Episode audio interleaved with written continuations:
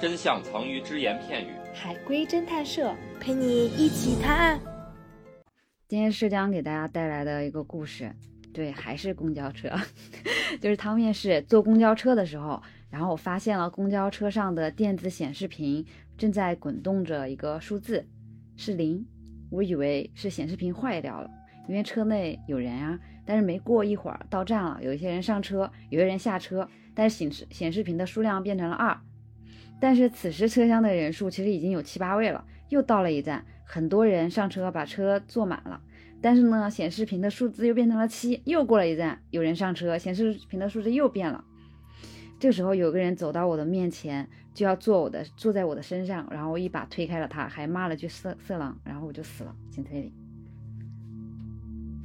这里有鬼吗？是的，零二七，那个车是摆渡车吗？百度百度跟你有啥关系？ 把把就是把死去的灵魂摆渡到另一个哦世界的那个车，好像不涉及是吗？呃，类似的，所以他是误入了。它是开往灵界，或者说灵界，它是往返人类和灵界之间的公交车嘛。啊，是的，然后零一二三指的是上面灵魂的数量，或者啊活人的数量，应该是灵魂的数量，因为我是个活人。嗯对，是的，那这个这个是女孩儿是吗？对，嗯是女孩，是你女们喊孩了，一句色狼。嗯，她是不是在这块不能说话？不是，是不是站起来就要下车？嗯，不是，啊，那这个车应该是开往灵界的，对吧？应该是的从人界开往灵界的。是的，他本来想坐一个正常的公交车，结果他上错了，上了这个。是的，嗯。那他为什么你看前面他是看到有人上车下车上车下车这么多次他都没有死，为什么最后一次死了呢？因为他要站起来了。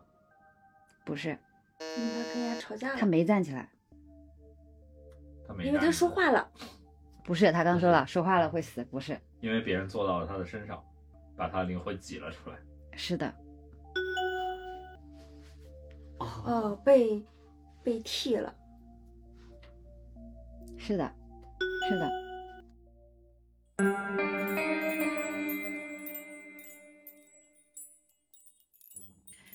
汤底是这样的：这是一辆灵异公交车，显示屏显示的是车上鬼的数量。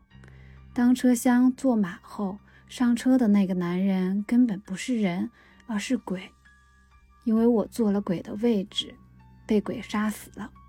事前我抬头，正巧看到一个坐在我旁边之前看报纸的大叔，转头对我笑。他哪里是在看报纸呀？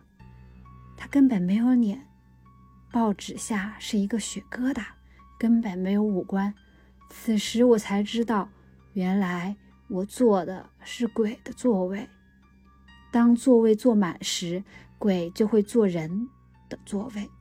可惜一切都太晚了。